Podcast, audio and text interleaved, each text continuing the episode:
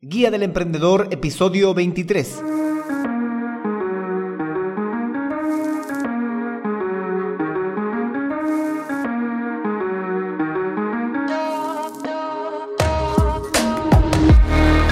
Hola, hola emprendedores, muy buenos días a todos y bienvenidos a la Guía del Emprendedor, el podcast en el que paso a paso vamos a aprender a crear, montar y optimizar un negocio con presencia online a través de estrategias, herramientas y recursos de marketing digital. Hoy episodio 23 del 23 de octubre de 2020, episodio en el que vamos a estudiar, conocer y trabajar las estrategias de carteras de productos para nuestra idea de negocio. Pero no sin antes recomendarte que puedes suscribirte a este podcast y acceder a los recursos y herramientas que compartiré en cada episodio a través de alexhurtadomktd.com. Ahí también podrás encontrar los anteriores episodios y los futuros episodios que saldrá de este podcast. Por cierto, yo soy Alex Hurtado, un emprendedor digital y chatbot developer. Bueno, emprendedores, comencemos. La cartera de productos o servicios es el catálogo que ofrecemos a nuestros clientes. El objetivo de establecer estrategias en esta cartera de productos es que sea equilibrada, que esta cartera de productos sea equilibrada y estable ante factores externos del DAFO, los cuales son las amenazas y las oportunidades. De esta forma, si hay cambios en la demanda, en el mercado o pasamos por una crisis, nuestro negocio debería permanecerse estable porque hemos asumido estrategias para la cartera de productos. Y hoy veremos tres modelos para organizar nuestros productos, nuestros servicios, nuestro catálogo. Tres estrategias para organizar nuestra cartera de productos. La primera es la teoría de los cliductos. Esta se basa principalmente en enfocarse en los productos. La siguiente es la matriz de mercado. Esta clasifica los productos según su situación en el mercado, su expansión en el mercado. Y la última es la matriz de demanda. Esta se enfoca en los productos según su tamaño de mercado y el precio que el producto propone. A continuación desglosamos cada uno de estos modelos de cartera de productos. Reitero, el objetivo de estas estrategias es dar estabilidad y equilibrio de ingresos ante los factores externos del DAFO, como son las amenazas y las oportunidades. Comencemos con el primer modelo, el modelo de los cliductos. Este es una combinación entre los clientes y los productos. La idea esencial es dar una distribución a estos productos de manera que nos permitan afrontar los cambios en la demanda y el mercado o a pasar por una crisis y que esta estrategia mantenga a flote a nuestro negocio. Y para esto hay tres tipos de cliductos que deberíamos tener. Están los cliductos de estructura, los cliductos de margen y los cliductos de imagen. Iniciamos con el primero, cliductos de estructura. El objetivo principal es mantener la estructura del negocio. Tiene un bajo precio y mucha rotación. Vamos a utilizar como ejemplo un restaurante. En el caso de un restaurante, su cliducto de estructura sería el menú del día, el cual tiene un precio asequible para tener bastante rotación, o sea, para que sea bastante demandado. El siguiente es el cliducto de margen. Su objetivo es aumentar el margen del beneficio. Es un precio más alto, un valor más alto, pero se consigue con esto también menos rotación, es decir, menos demanda. En el ejemplo del restaurante, estos serían los platos extras, que cuestan más, son más caros, son de precio más alto, pero que comúnmente la gente no los demanda tanto, pero que a su vez también permite un mayor beneficio, o sea, un margen económico mayor. Y por último están los cliductos de imagen. El objetivo de los cliductos de imagen es afianzar nuestro negocio, es situarlo como referencia y aporte de credibilidad. En el ejemplo del restaurante sería que personas famosas hayan venido a consumir el menú o los platos extras y que tengamos una prueba en el ingreso, una fotografía con el chef o una fotografía de estas personas famosas que vinieron a degustar platos extras o el menú del día. Esto para darle credibilidad, para aportar credibilidad y para mostrar que este restaurante es una referencia de personas famosas que vienen a comer y a degustar platos extras o el menú del día en este restaurante. Vamos rápidamente con otro ejemplo, y quiero tomar como ejemplo mi idea de negocio de los chatbots. Un cliducto de estructura en la idea de negocio de los chatbots sería la construcción de chatbots para clientes, porque son de bajo precio y son de constante rotación, o sea, esto se demanda constantemente. Un cliducto de margen sería, por ejemplo, una consultoría, que si bien tiene un mayor precio, me demanda más tiempo de trabajo a mí, pero también me deja mayor beneficio. Y un cliducto de imagen para mi idea de negocio de los chatbots sería que yo, como constructor de chatbots, como chatbot developer, sea invitado a dar una charla, una conferencia o a dar un curso, aunque sea gratuito, en el cual yo pueda demostrar mis habilidades y conocimientos como constructor de chatbots. E incluso este mismo podcast es un cliducto de imagen, porque me está brindando credibilidad a mis conocimientos y habilidades y me sitúa como referente en esta área, porque este podcast me permite demostrar mis conocimientos y habilidades. Vamos con el siguiente modelo de distribución de cartera de productos, la matriz de demanda. Esta clasifica a los productos según su posición en el mercado en función del crecimiento del mercado y de la participación que se tiene en ese mercado. Y a partir de esto salen cuatro tipos de productos. El producto estrella, el producto interrogante, el producto vaca y el producto perro. Vamos con el primero, el producto estrella. Este producto está posicionado en un mercado en expansión del que tenemos una buena cuota de mercado y lo que se debe de hacer es potenciarlo y priorizar hasta convertirlo en un producto vaca.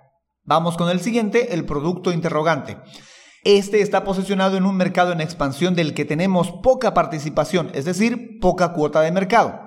Y debemos de tomar la decisión de convertirlo en un producto estrella o convertirlo en un producto perro. Vamos con el penúltimo, el producto vaca, que este producto está posicionado en un mercado de bajo crecimiento o ya maduro, del que tenemos gran participación.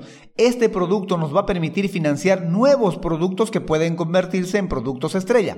Y por último vamos con el producto perro. Este producto está posicionado en un mercado de bajo crecimiento y tenemos también una baja participación y encima nos deja un bajo margen. Acostumbran a ser intentos fallidos o productos obsoletos. La mayoría tienden a desaparecer. Tomemos como ejemplo de nuevo al restaurante.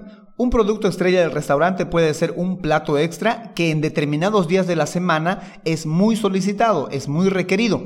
Un producto interrogante puede ser algún plato extra o algún menú que acaba de sacar recién y que aún no sabemos qué tanta aceptación va a tener de la gente. Por tanto, tenemos poca participación y a futuro tendremos que decidir si lo convertimos en un producto estrella, o sea, lo impulsamos más, o lo convertimos en un producto perro. Un producto vaca para el restaurante podría ser el menú del día, en el cual se tiene una gran participación, es decir, la gente siempre solicita y el crecimiento es bajo, pero hay crecimiento lento, pero se tiene gran cantidad de demanda de este producto vaca, de este menú del día, y que nos puede servir para financiar otro producto estrella o para impulsar un nuevo producto estrella.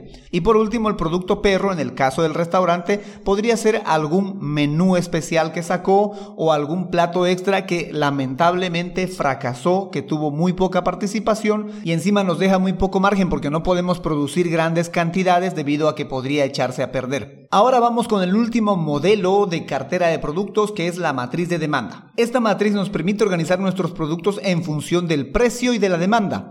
Esto a su vez nos da una aproximación rápida y clara de qué posición queremos ocupar en el mercado o si nuestro producto encaja en ese mercado. Entonces, del cruce entre el precio y la demanda surgen cuatro variantes para esta matriz. Uno es la variante de gama alta, la variante de gallina de huevos de oro, la variante de mercado masivo y la variante de por amor al arte. Comencemos con el primero. El de gama alta son productos de precio alto para pocos clientes. El producto de gallina de huevos de oro es un producto de precio alto para muchos clientes. La variante de mercado masivo es un producto de precio bajo para muchos clientes. Y la variante de producto por amor al arte es un producto de bajo precio para muy pocos clientes. Esta clase de productos hay que evitarlos o tomarlos como un hobby. Continuemos con el ejemplo del restaurante. Un producto de gama alta para el restaurante podría ser un plato extra, pero un plato extra que muy pocos clientes pueden pagar. Es más, este plato extra podría venir en un plato de oro, podría venir con ingredientes súper exóticos o tal vez la entrega la hace algún famoso. Es decir, que es un producto de alto precio, pero que muy pocas personas son capaces de pagar. Continuamos con el ejemplo. Vamos ahora con el producto gallina de huevos de oro. En el caso del restaurante serían los platos extras, que son de alto precio pero que están dirigidos a muchos clientes. La variante de mercado masivo para el ejemplo del restaurante podría ser el menú del día, el menú que se sirve todos los días. Y por último, la última variante, por amor al arte, en el caso del restaurante, podría ser incluso algún menú de bajo costo o alguna gaseosa, algún refresco de bajo costo con el cual se intentaba conquistar a cierto público, pero que al final no dio ningún rédito. En fin, si habrán notado en estas estrategias de carteras de productos, El común denominador es que hay más de un producto o que se intenta organizar, que se intenta organizar la estrategia en base a más de un producto. En muchas ocasiones los emprendedores comenzamos con un solo producto, con un solo precio, con un solo servicio y esta estrategia de cartera de productos nos indica que podemos tener más de un producto, más de un servicio, dirigiéndonos a más de un mercado, a más de un cliente u obedeciendo a la demanda existente, lo cual nos va a permitir tener mayor equilibrio y estabilidad de ingresos en casos de crisis y no solo en casos de crisis, sino para el normal funcionamiento de nuestra empresa. Siempre es adecuado diversificar, tener más de un producto o más de un servicio. Así tendremos más de una fuente de ingreso. Les invito a que hagan este ejercicio con sus propios productos o servicios y que intenten colocar cada producto, cada servicio o nuevas ideas de productos o servicios en las diferentes estrategias que el día de hoy hemos utilizado en los diferentes modelos, tanto el de cliductos como el de matriz de demanda como el de matriz de mercado. Por cierto, les dejo un link en las notas del programa que dice herramientas en el cual pueden darle clic y van a poder ustedes descargarse una imagen de la matriz de demanda, de la matriz de mercado y de la teoría de cliductos para que ustedes fácilmente puedan graficar sus productos y así enterarse cuál es la posición que tienen sus productos en base a estas matrices o crear nuevos productos o servicios para tener un catálogo mayor de productos. Porque en el siguiente episodio, el 24 de este podcast, vamos a ingresar a la fase de plan de acción para nuestra idea de negocio. Bueno, emprendedores, eso es todo por hoy. Recuerda que puedes suscribirte a este podcast y acceder a los recursos y herramientas, imágenes en alexhurtadomktd.com. Ahí vas a encontrar tanto las notas y enlaces del episodio de turno como también los anteriores episodios de este podcast. También te invito, hay un bloque de color rojo que puedes utilizar para hacerme llegar tus preguntas o tus consultas, qué gustoso te vamos a responder aquí en el podcast. Por cierto, un saludo para Jesús que me consultó dónde podían escucharse los anteriores episodios y justamente puede hacerlo en alexhurtadomktd.com, que por cierto por el momento solo vamos 24 podcasts. Tal vez él ya lo sabe, pero pensaba que hay muchos más episodios de los cuales se está perdiendo y no es así. Aún los estamos produciendo y los producimos cada lunes, cada miércoles y cada viernes. Tres veces a la semana tendrás el podcast Guía del Emprendedor, que también puedes encontrarlo en Spotify, en iTunes y en Google Podcast. Suscríbete ahí también si puedes, que te lo agradecería un montón. Bueno, emprendedores, muchas gracias por escucharme y sobre todo gracias por emprender con este podcast. Será hasta el próximo episodio, el lunes. Chao, chao.